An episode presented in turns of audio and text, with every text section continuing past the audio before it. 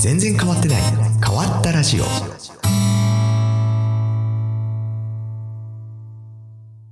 えー今日は、えー、明石でですね、えー非デザイナーのための勉強会をつい先ほどまでやっておりました。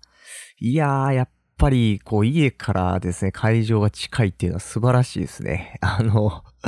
いつも終わってクタクタになってもう帰ってくるのにね、どんだけ、まあ三宮で例えばやってたとしても、やっぱり1時間2時間かかって帰ってくるような感じなんで、えー終わって会場から10分15分歩いて帰ってこれるっていうのはめちゃくちゃ楽ですね。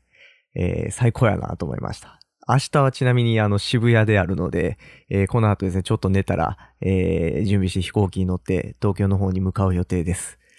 で、あの、今日は、そうそう、家がですね、会場が近いので、今日たまたまちょっとお米を切らしてしまったんで、えー会場となったらあの、えっ、と、明石のですね、えーアスピアっていう建物の、1階、あ、地下1階がですね、あの、スーパーになってるんですけども、そのスーパーで10キロのですね、お米を買って、えー セミナー終わった後やともうスーパーも終わってしまってるんで、えーセミナー始まる前にですね、スーパーで10キロのお米買ってセミナー会場に持っていきました。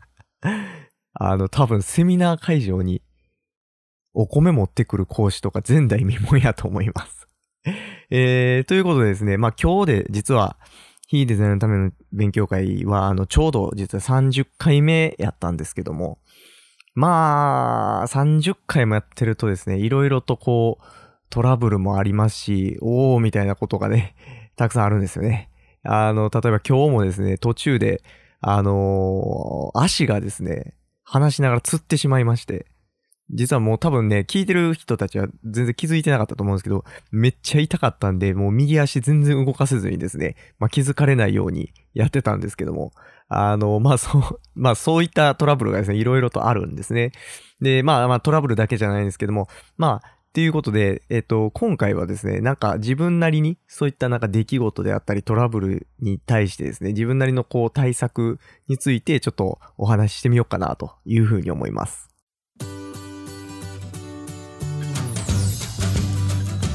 えさあ始まりました。第4回、全然変わってない変わったラジオ。えーということですね。まあ、あの、講師業をやっていたら、よくある出来事とその対処法っていうのをですね、これからちょっとお話をしていこうかなというふうに思います。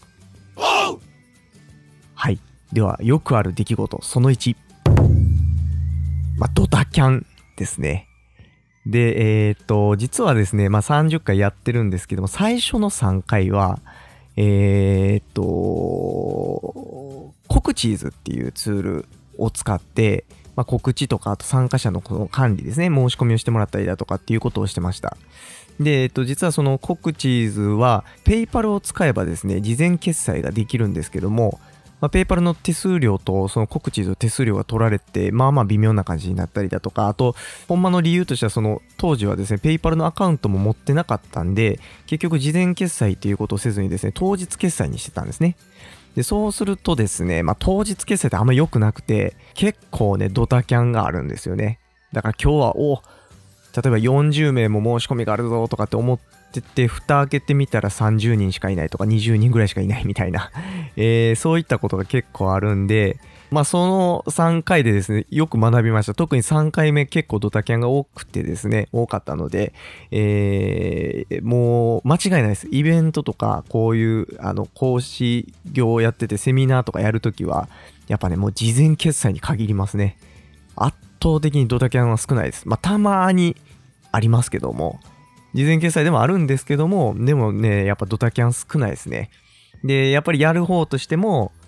あの、安心感がありますし、あの、めっちゃいいなと思います。で、まあ、あのこういったこうセミナーの告知系とか、そのチケット発行とかね、えーいろんなツールが今ありますよね。PTX とかドアキーパーとか、コクチーズとか。まあ、その中でですね、実は私は、えーその4回目から全部もうストア化っていう、えーサイトに全部集約をしてしまってます。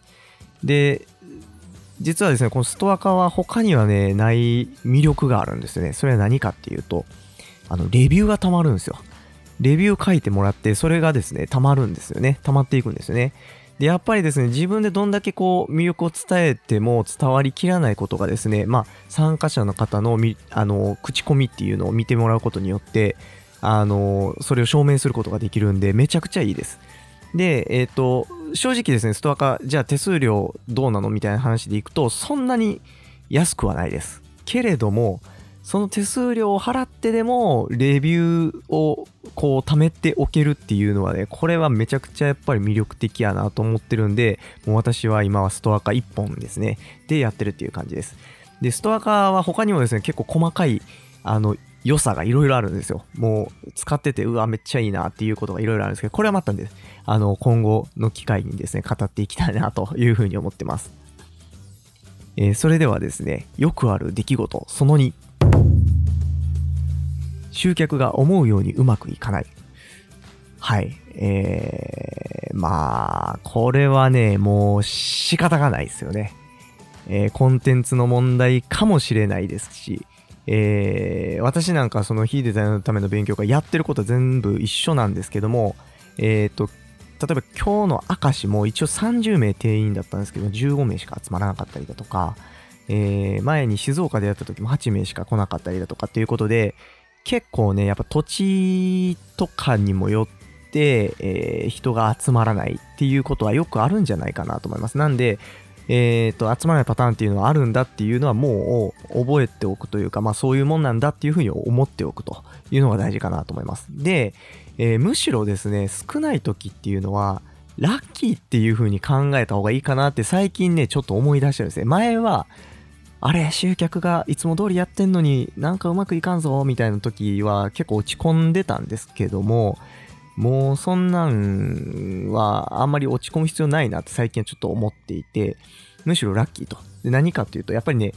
人数が少なければ少ないほどコミュニケーションをしっかり取ることができると思うんですよね。で、もう一つ言うと、たとえ少人数でも、ももっと言うと、たった一人しかお客さんがいなかったとしても、そのお客さんとの出会いが結構その後の自分に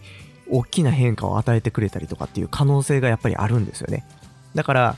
えっ、ー、と、前回、今回、赤明石で言うと今日が実は2回目やったんですけど、前回と今回も結構ね、明石は人数は少ないんですけども、えー、非常に濃い方が多い 気がします。あの、多分、私、今後ですね、もっといろいろ関わっていく人が中にいらっしゃるんじゃないかなっていう気がするんですね。えー、というような感じで、まあ、少人数でも、がっかりせずにですね、むしろラッキーと思って、しっかりとこうコミュニケーションを取っていくっていうことをした方がいいんじゃないかなというふうに思っています。よくある出来事、その3。いや、これね、よくあってほしくない出来事なんですけども、1回だけあったやつですね。えー、セミナー中にパソコンが固まるっていうね。しかもね、これ、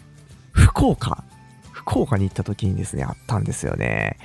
あのー、わざわざですね、福岡まで新幹線使ってですね、行って、えっ、ー、と、しかもですね、福岡は結構人集まってくださってですね、30名以上いたと思うんですけども、お客さんが初めて福岡行って、よし、いつも通りやるぞっていう風にやってたら、えー、冒頭、まあ、例えば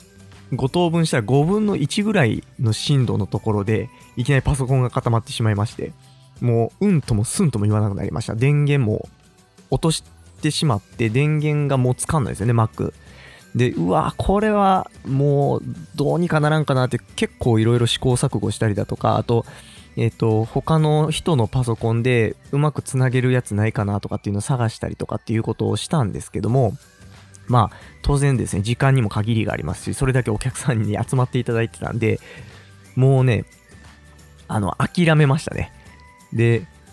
もう私も結構教員歴も長いんで、こういうことがあった時っていうのは、なるべくもう早く諦めて、次の手段に切り替えた方が多分いいやろなというふうに思います。で、その福岡ではですね、私の場合はもう20回以上ですね、すでに、あの、この同じ講座をずっとやってきてたんで、勉強会やってきてたんで、えー、正直ですね、スライドなくても話す内容は全部頭に入ってるんですよね。で、えっ、ー、と、それプラス、えっ、ー、と、配布資料を事前に用意してたことと、